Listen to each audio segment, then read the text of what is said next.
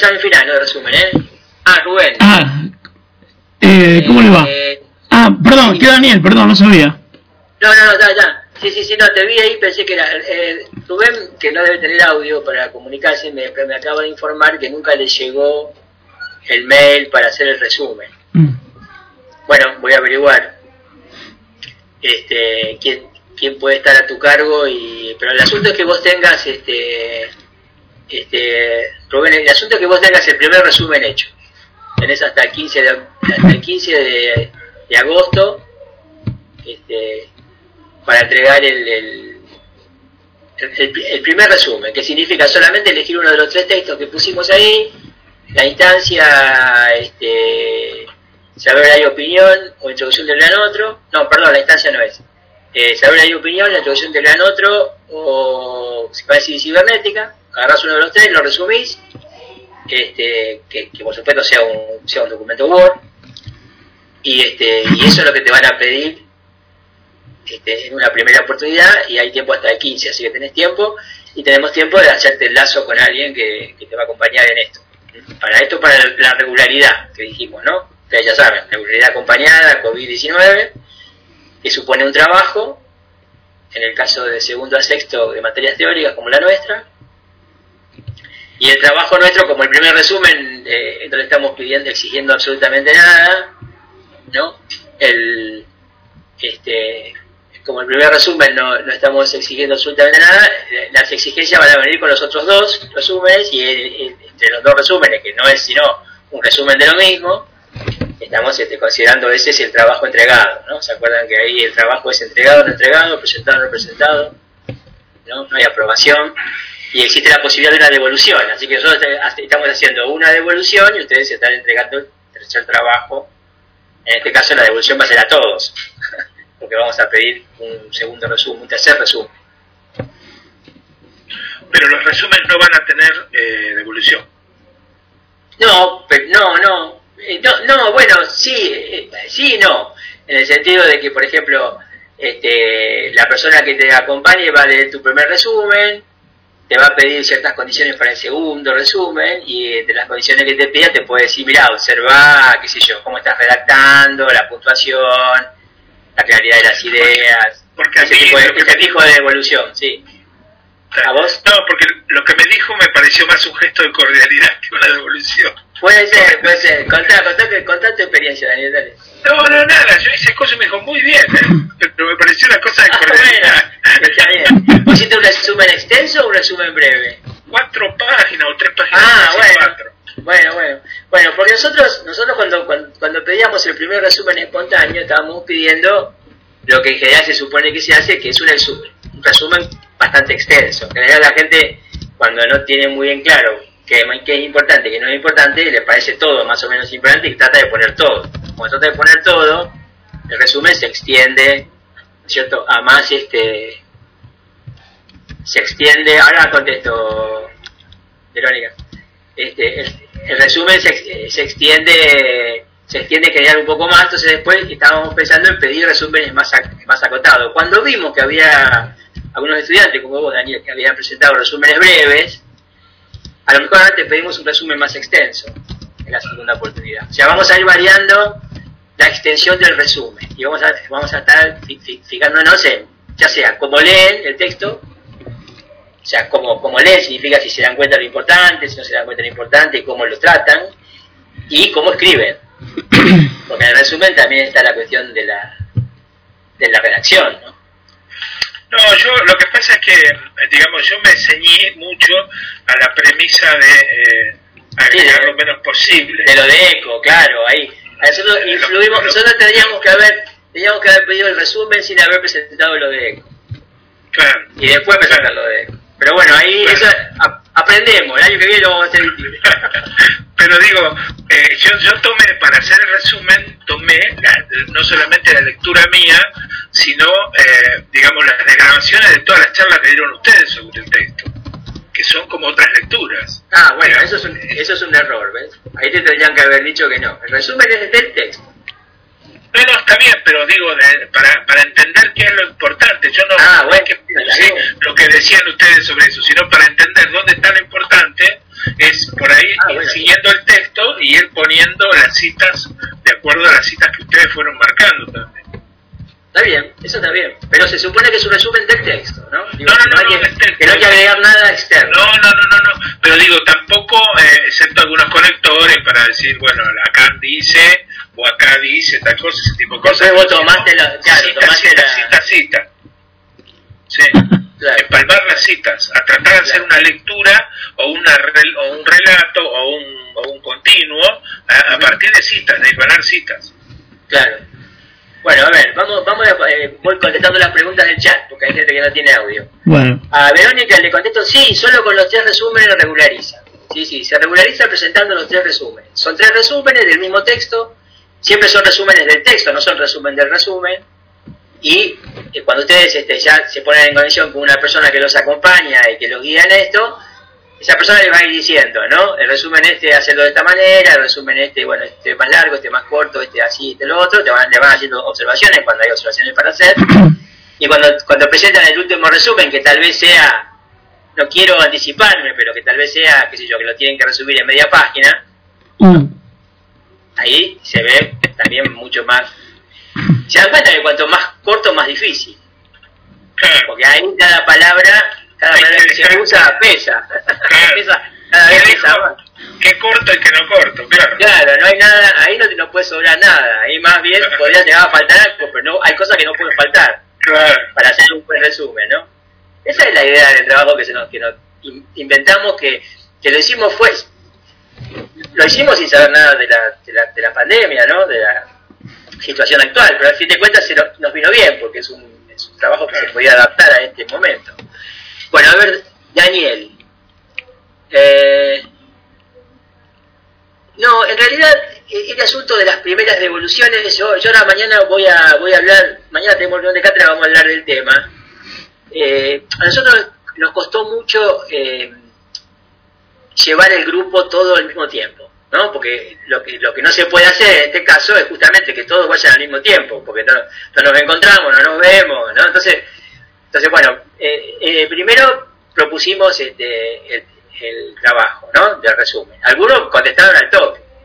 Se, se engancharon inmediatamente con el acompañante y contestaron al toque. Hubo muchos que no encontraban, o sea, acompañantes que no encontraron el estudiante y estudiantes que no encontraban su acompañante. Así que tuvimos todo un tiempo para hacer esa conexión. Y fuimos extendiendo los plazos, por eso mismo. Después apareció el tema de la regularización. Entonces ahí dijimos, bueno, vamos a, no vamos a inventar una nueva cosa. Nos parecía que esto estaba bien para regularizar. Así que dijimos, bueno, entonces este, los que hacen el resumen regularizan, con lo cual seguramente hay mucha gente que había optado de no hacerlo porque no, no tenía ningún eh, no tenía ningún beneficio para ustedes hacerlo, excepto, bueno, este, el hecho de que era mejor hacerlo que no hacerlo, pero no, no había ninguna nota, no había ninguna condición, por ejemplo, bueno, ahora si esto hace aparecer la condición de regular, entonces por supuesto que mucha gente que antes había optado no hacerlo, ahora se puso a hacerlo, con lo cual demoramos todo por eso. Así que las demoras en, en, en, en que se comuniquen con ustedes los, las personas, ya con que ustedes estén comunicados con alguien y hayan enviado su resumen, el primer resumen ya está todo bien. Hay que ser paciente ahora y esperar. bien. Ya van a venir los próximos intercambios y tenemos un par de meses todavía para eso, ¿no? Este, así que, entonces sí, los tres resúmenes se, se regulariza, lo importante es que ustedes tengan este, con quién, acá Rubén Sánchez me dice que no tiene con quién, así que este, este, tengo que tengo que ver ahora mañana, voy a anotar esto y mañana le, le, le vamos a encontrar a alguien que, que se comunique con vos, eh, Rubén, este, y, y, y le tenés que mandar a esa persona el resumen. ¿Sabés que sería bueno, Rubén, que me pongas este, también, que me, que me pongas tu mail por las dudas? Así ya tengo un mail que vos veas, así vos lo, lo que vos veas habitualmente, así este la persona ya sabe, porque probablemente se han comunicado con vos, este eh, no, no, no nos vamos a reír. Este, dice, que no me ría. Ah, vos sos mono verde, sí, alguien ya, ya hablamos de esto por alguna razón en una reunión de cátedra, este, pero bueno, ya está, no hay problema. Este, no nos vamos a reír de tu mail, porque dice, tiene un mail gracioso, se llama monoverde.rs, este, Rubén Sánchez, ¿no? arroba gmail.com. Este, no hay problema, te vamos a, te vamos a conectar. Yo, yo creo que alguna persona tiene, tiene este tema ya con vos. Ya estaba, ya tenías asignado a alguien, por lo que recuerdo. Así que vamos a ver qué está pasando. También te podrías fijar en el vieron en el, en el mail este, que se rechaza, ¿cómo se llama? El spam, ¿no? La, la casilla del no deseado, fíjate, porque a veces llega ahí por alguna razón y bueno, entonces bueno, vos no lo ves, te lo mandamos, la persona dice no me contesta, el alumno no me contesta, bueno, pasa todo eso. Estoy anotando esto para mañana. Cualquier cosa, Rubén, si no te volvés a conectar conmigo y si, no recibís en los próximos días este, alguien que se, se encargue de esto, volvés a hablar conmigo y vamos a ver cómo lo resolvemos, ¿sí?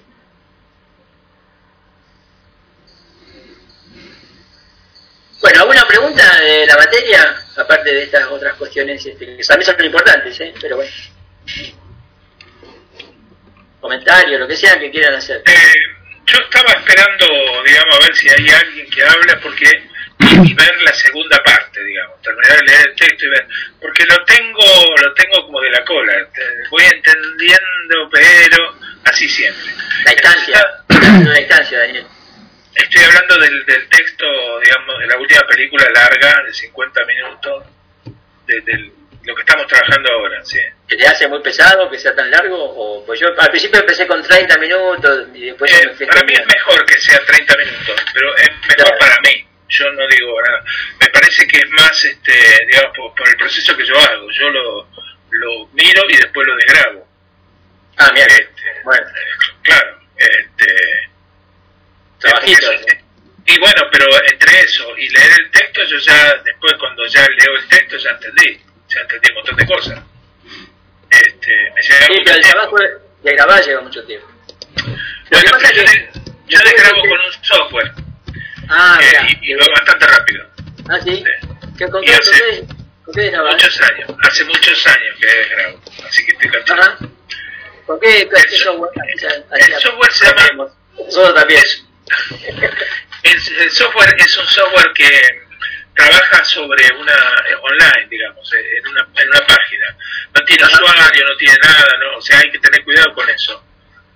Este, eh, ir sacándolo, digamos, guarda y qué sé yo, pero ir sacándolo. Se llama o transcribe, ahora lo escribo, o transcribe.com. La ventaja de eso, la ventaja de eso es que uno puede grabar eh, sin sacar y avanzar y escribir sin sacar la mano del teclado. Porque puede desgrabar en, en, un formato de un archivo de audio o puede ser una película, de, de digamos, entonces va viendo la película también. Ajá. ¿No? Va, va viendo la película y puede desgrabar. Es Sí, otra. Transcribe.com. Eh, la tenés que cliquearlo. Cuando, cuando tenía que empezar a, a, a, a, definir con qué software iba, iba a trabajar, eh, todos esos que hacen automáticamente, leen automáticamente y transcriben, es tres veces más trabajo corregir lo que no entiende el software que, claro. este, que eso. Entonces, acá las ventajas son, la primera cosa es que permite muy fácilmente marcar donde uno abandonó y después mm. cuando uno eh, vuelve a otra sesión, eso funciona como un enlace y, lo, y puede arrancar desde ahí, desde ese punto. Lo segundo es que eh, siempre el, el, retome lo hace un poquito más atrás.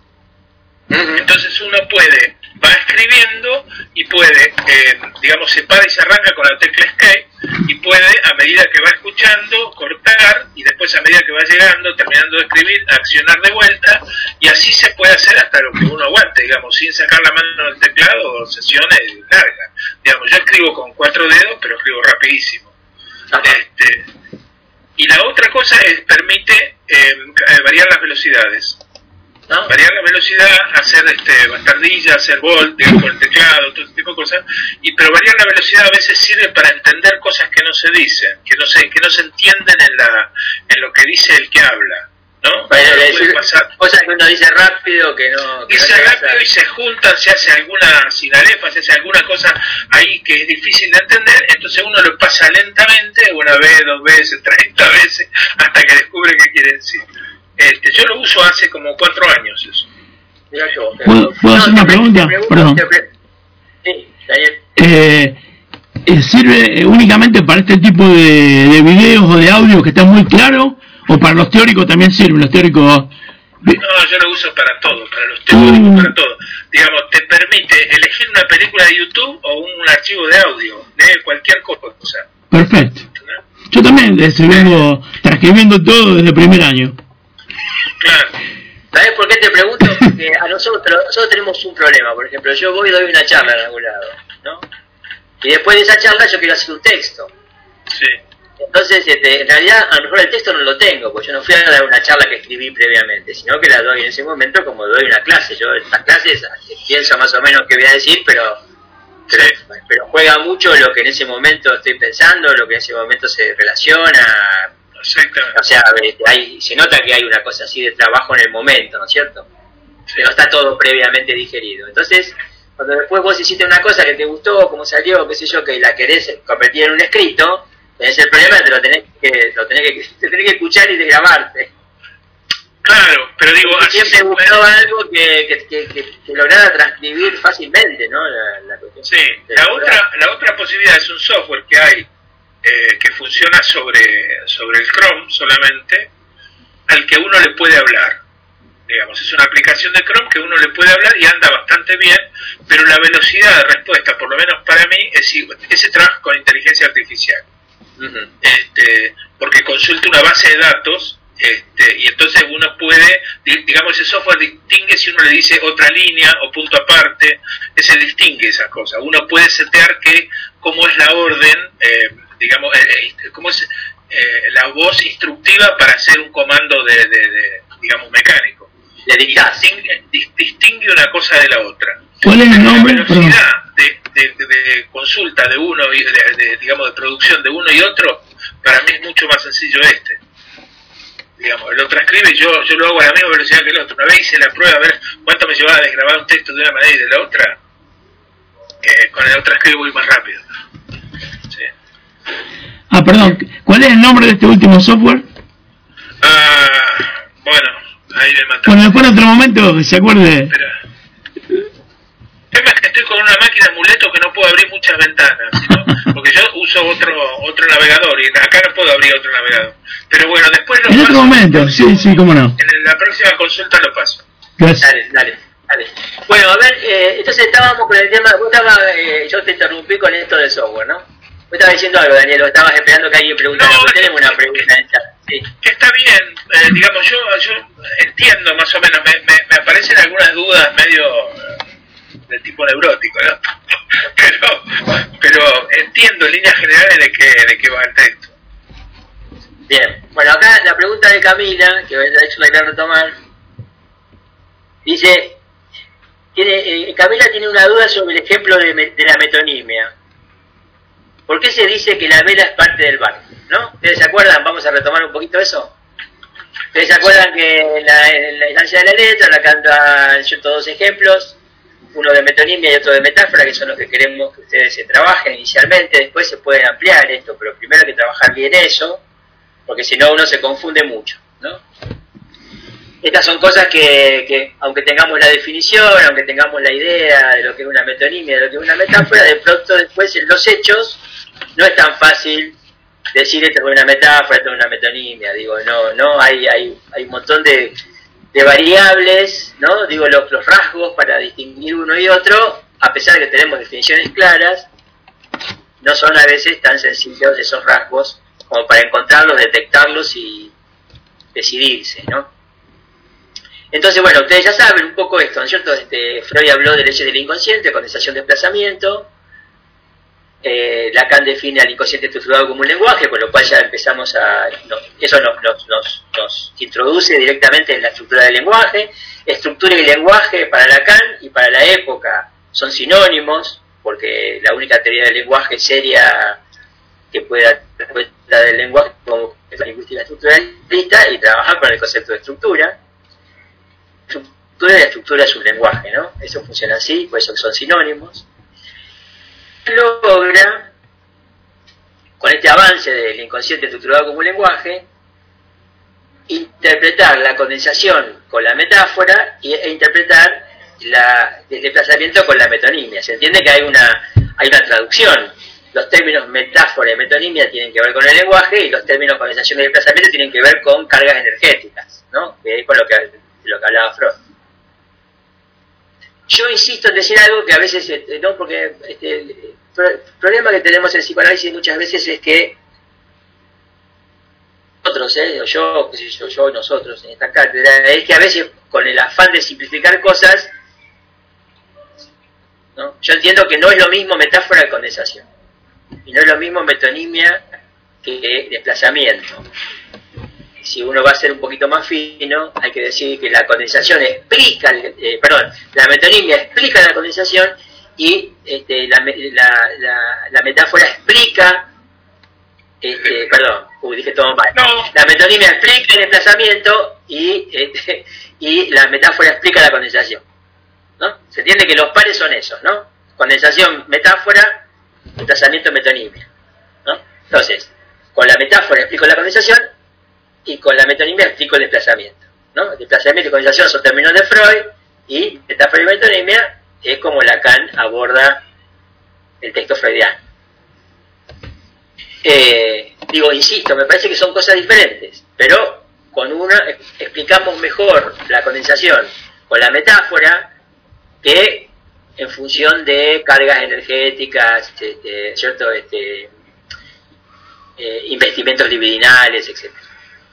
Ahora bien, los ejemplos, los clásicos son 30 velas por 30 barcos, ¿cierto? Es el ejemplo de metonimia, es decir, se dice 30 velas para decir 30 barcos y se dice, eh, bueno, y, el ejemplo de metáfora es su gavilla no era vara ni tenía odio, que yo llegué hasta el punto de introducirla, dije dos o tres cosas y ya se hacía muy extensa. Eh, el video, no me pareció que podía cortar mucho antes y no me pareció que tampoco podía dejar afuera eso, si ya había hablado de metonimia, por eso se hizo un poco más extenso que los otros.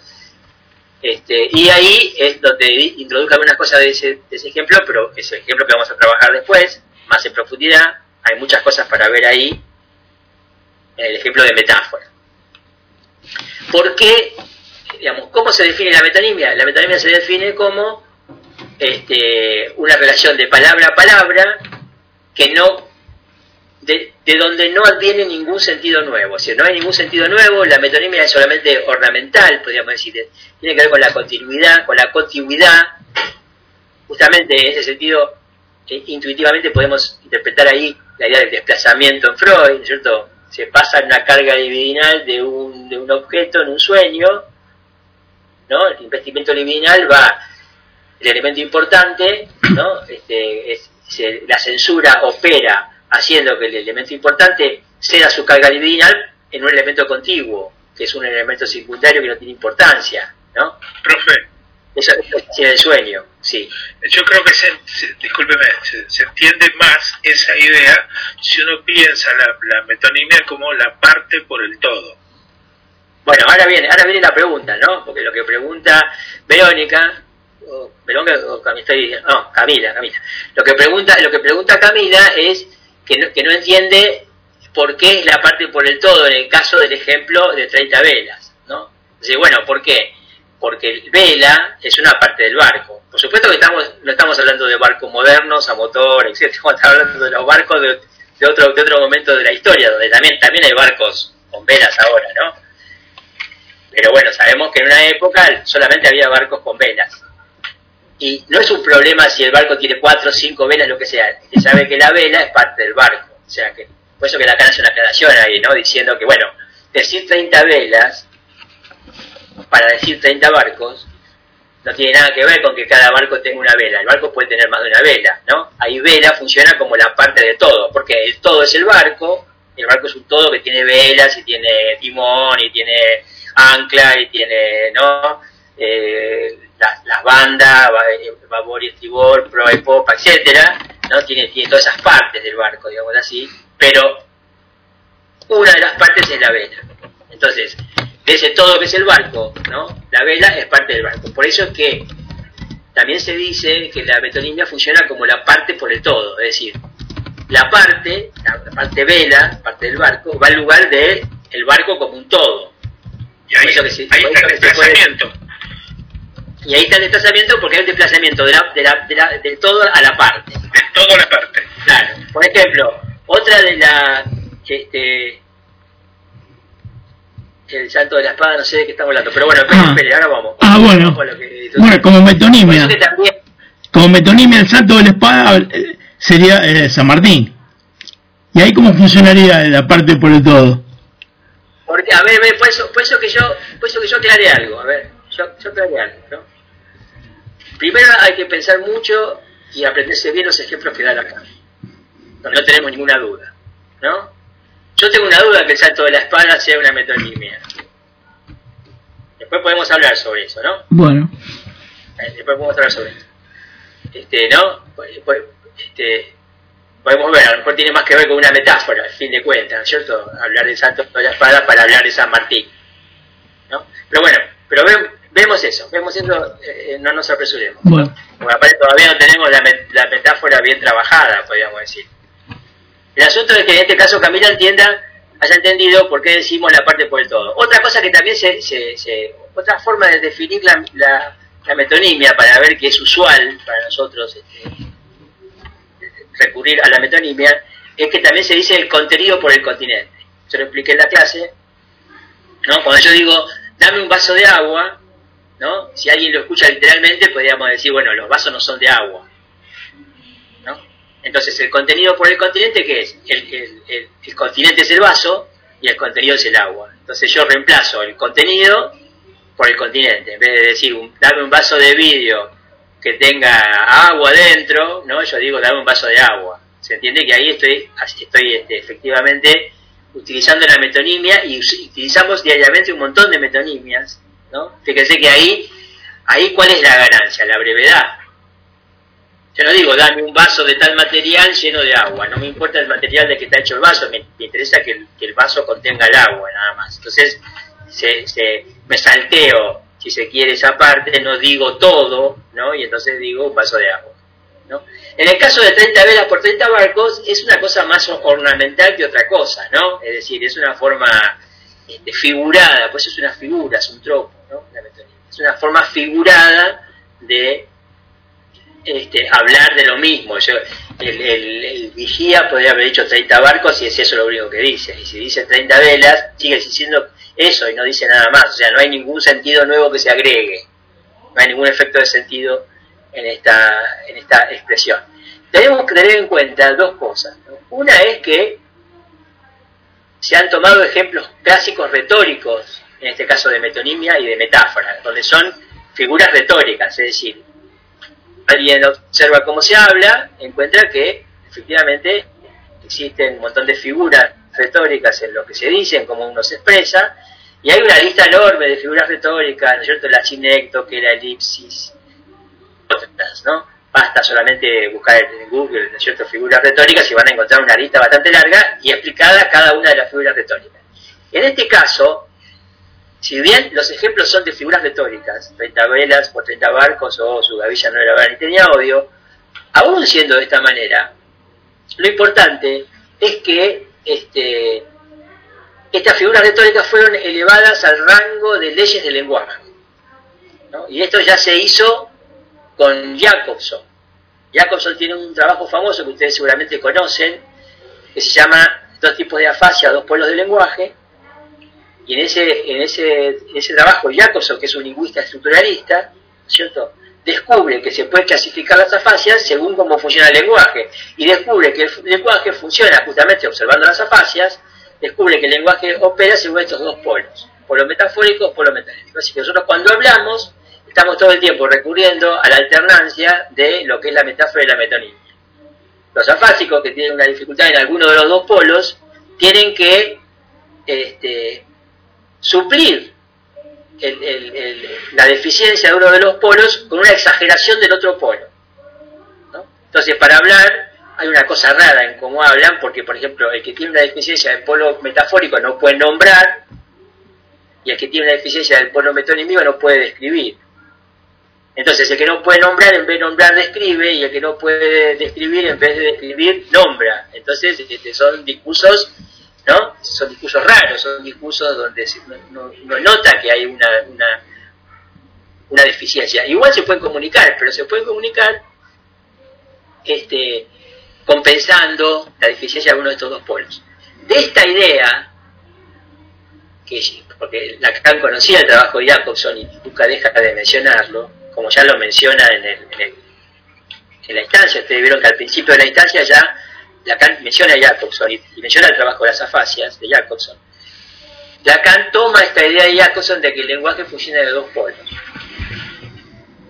Hay, sin embargo, algo que tener en cuenta, que tener un poco de cuidado porque Jacobson y Lacan no definen metáfora y metonimia de la misma manera.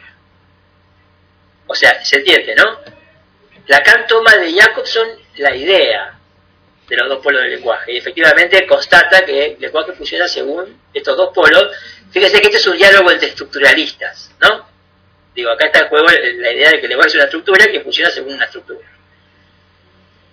Jacobson y Lacan. Ahora, después cuando vamos al trabajo de Jacobson y cuando vamos a ver y lo contrastamos con el trabajo de Lacan, eso no está en la materia desarrollado, no vamos a ver si en el futuro incluimos esta discusión, porque las discusiones siempre enseñan, ¿no?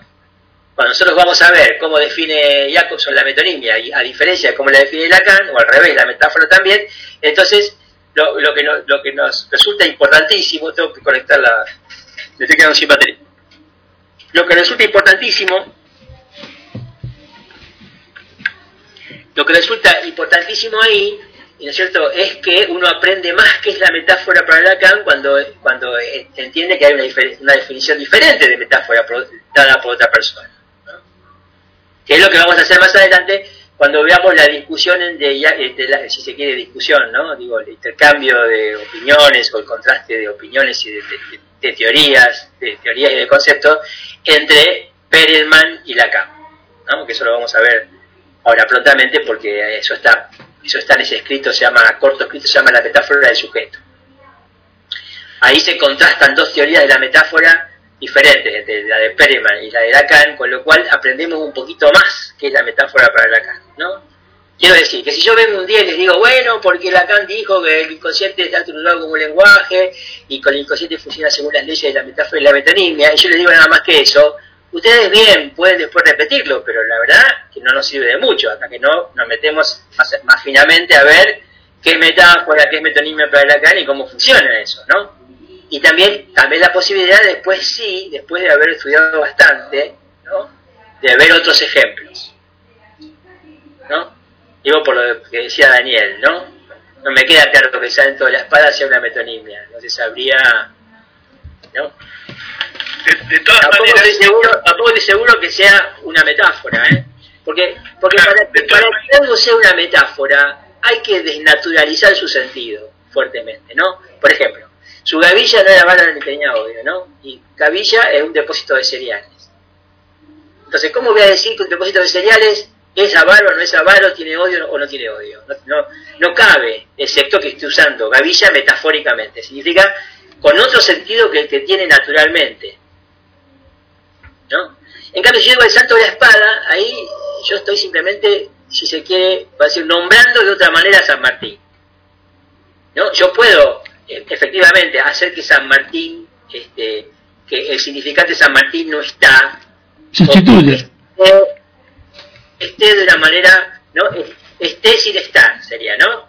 Esté presente estando ausente, porque está sustituido por salto de la espada. Pero el salto de la espada, ¿cierto? Es esto que yo encuentre una forma de, una expresión general, ¿cierto? En donde ya no tenga nada que ver con la espada y demás, porque ahí la espada, la espada es la espada, o sea, San Martín era un, soldado, ¿no? Digo, eh, este, ¿no?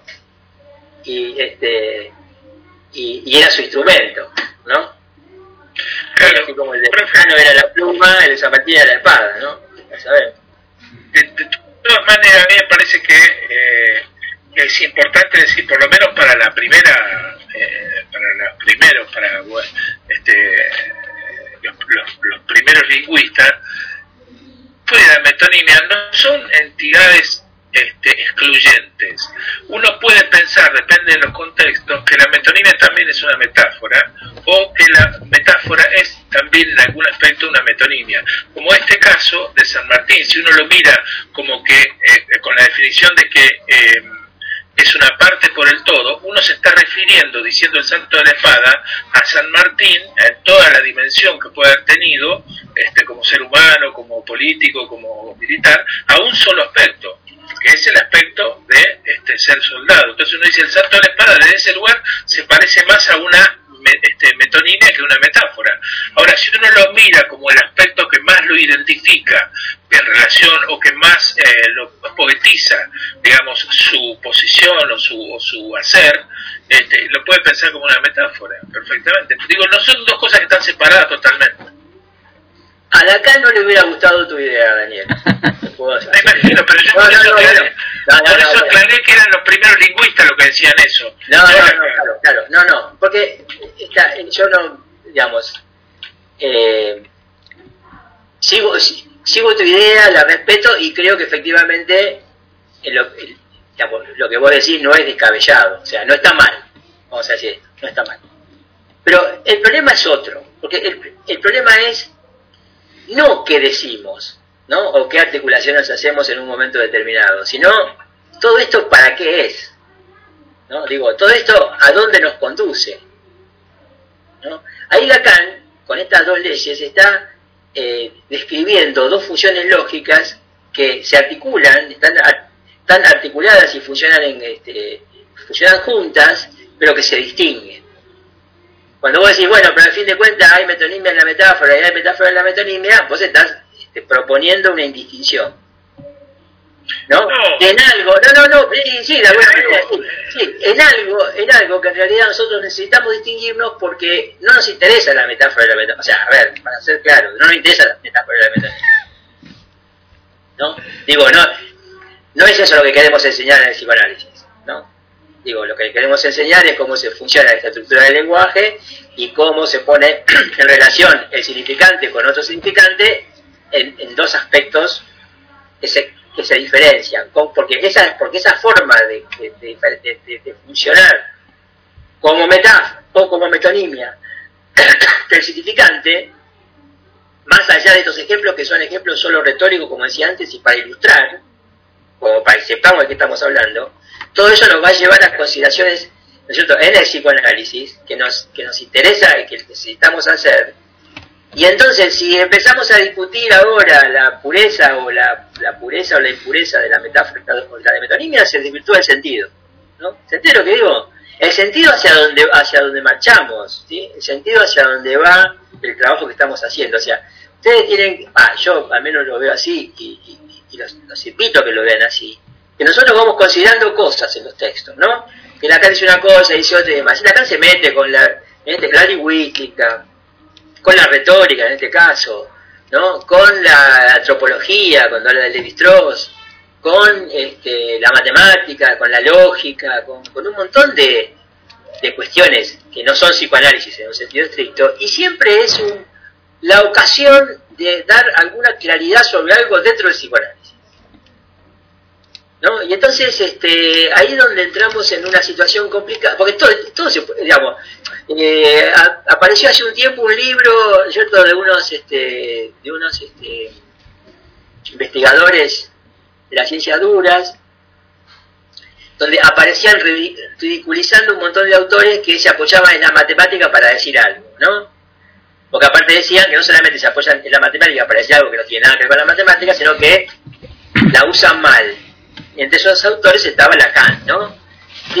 estos, estos investigadores de ciencias duras, digamos, decían esto de Derrida, decían esto de Deleuze, decían esto de Lacan, ¿se entiende? O sea, estaban diciendo, pero este es una, es una discusión en un punto banal, porque Lacan usa todo eso para apoyarse para eso, o sea, estoy de acuerdo que si encontramos un error en algo que dice, sería, sería un, problema, cosa que todavía no se, ha, no encontrado un error grave lo que Lacan dice cuando usa la matemática, cuando usa la lógica y demás.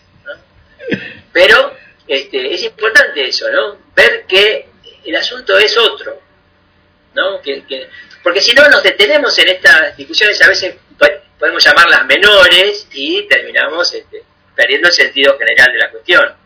Entonces, acepto, Daniel, un poco esta, esta, esta, discusión, porque era lo que decían primero, lo que decían los, los lingüistas más antiguos, lo que sea, pero el asunto es que hoy tenemos que pensar que Lacan lo que quiere decirnos es algo respecto de cómo funciona el inconsciente, cómo funciona la estructura significante, ¿no? Y este, en ese punto necesita diferenciar metonimia de metáfora, y la única diferencia fuerte, porque a fin de cuentas ustedes me podrían decir, bueno, si yo voy a definir así como yo digo que hay una relación de palabra a palabra en, la metonimia, ahí se da una relación de palabra por palabra en la metáfora, ¿no? O sea, una relación de sustitución en la metáfora y una relación de desplazamiento, de continuidad en la, metonimia. Sin embargo, sin embargo, en el ejemplo de 30 velas por 30 barcos, yo estoy también sustituyendo. Estoy sustituyendo, yo la parte por el todo. Estoy sustituyendo la vela por el barco. Pero aunque yo ahí sustituya, eso no, es metáfora, porque la metáfora, si bien se sostiene la sustitución, un rasgo fundamental de la metáfora es que esto que tenga que ver con un sentido nuevo y con el advenimiento de un nuevo sentido que no estaba antes, ¿no? Y en realidad 30 velas por 30 barcos no agrega ningún sentido nuevo, ¿no?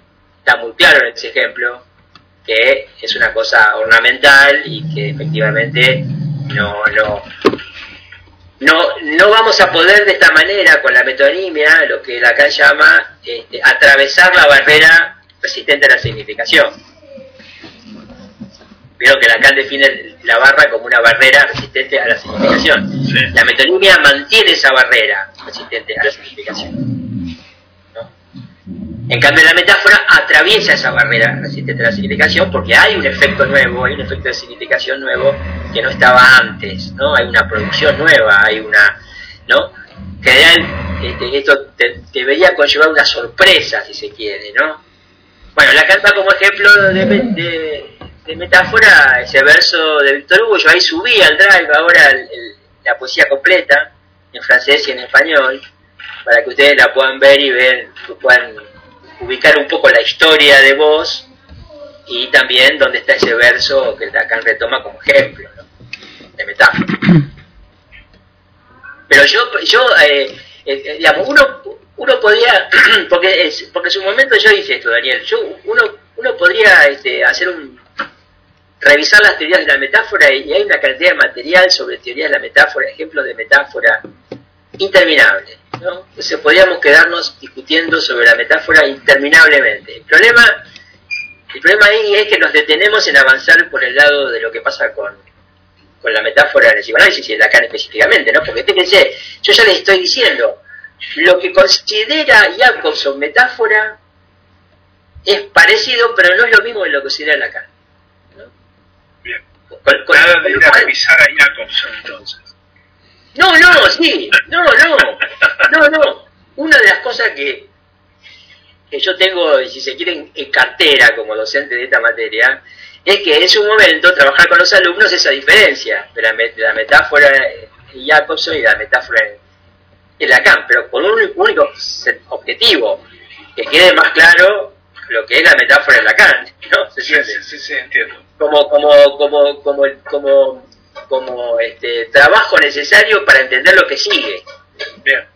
Sí, sí, sí. Lo que sigue en Lacan. Después uno agarra y dice, bueno, queremos discutir lo que es la metáfora, pero podemos decir un montón de cosas. En realidad acá no estamos discutiendo lo que es la metáfora, estamos, estamos diciendo, hay una definición, una teoría de la metáfora en Lacan, que a Lacan le sirvió para aclarar cosas sobre el psicoanálisis, y lo que nos interesa es lo que aclara. La teoría puede ser, puede ser relativamente acertada y puede haber hasta mejores teorías sobre la metáfora. Pero en realidad no estamos discutiendo la metáfora, estamos discutiendo el inconsciente. ¿no? Eso es lo que yo quería que, que más o menos este, no quedara porque es importante que, que, digamos que, que ah, si bien es interesante y se puede hacer, dale, ratito, se puede hacer es posible. Hay ciertos momentos dale. donde, por ejemplo, si estoy intentando entrar en el texto, eh, la instancia de la letra, es mejor quedarnos con la literalidad primero, ¿no?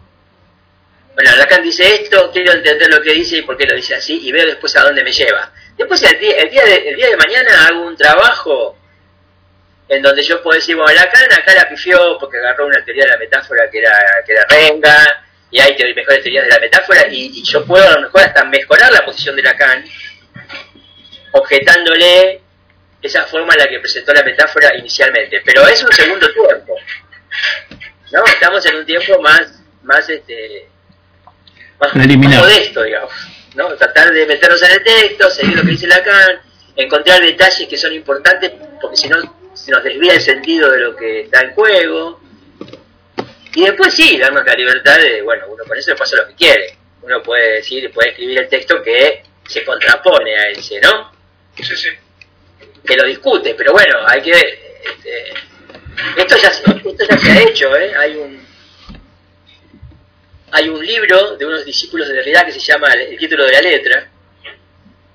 Se llama así, El título de la letra, ¿no? Y entonces tiene varios capítulos y los primeros son de lectura a la letra de la instancia de Lacan. ¿no? Donde han ido paso por paso y ellos van este, analizando finamente el texto de Lacan y mostrando algunas articulaciones que no se ven a primera vista, que hace Lacan en su texto. Y al final este, agrega un par, agregan un par de capítulos para discutirle todo lo que Lacan dice ahí, ¿no? Entonces este, Lacan cuando el, libro sale, lo retoma, este, este, habla muy bien de estos dos autores, ¿no? Es más, habla bien de, estos dos autores, se llaman Nancy Lacula Bart. Nancy Lacula Bart son los autores, ¿no? Digo, lo, lo comento por si alguna vez lo, lo, escuchan habla, habla muy bien de estos, autores y él dice, eh, él dice que este, lo han leído como no lo leen sus discípulos, ¿no? Y un poco como que lo retan acá, ¿no? Dice, vean.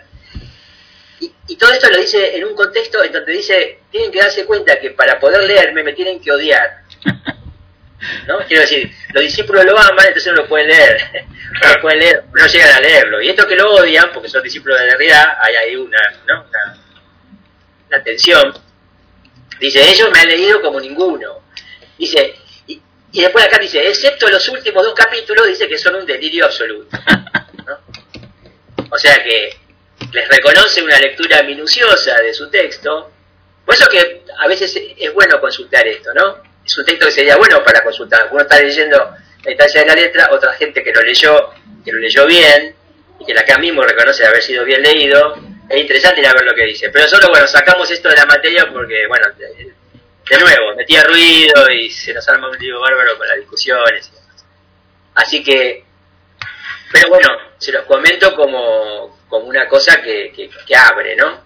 Y acá después dice que los últimos capítulos son un, ahí donde lo discuten a él y tratan de formular las cosas de otra manera, mucho más influido, por supuesto, por Derrida, en ese caso, en ese, en ese, en ese momento, en esos capítulos, acá dice que dicen pavada, que no sirve para nada, que eso, esos capítulos lo pueden dejar de lado, si no van a leer el texto. Este, o sea que hay con qué detenerse.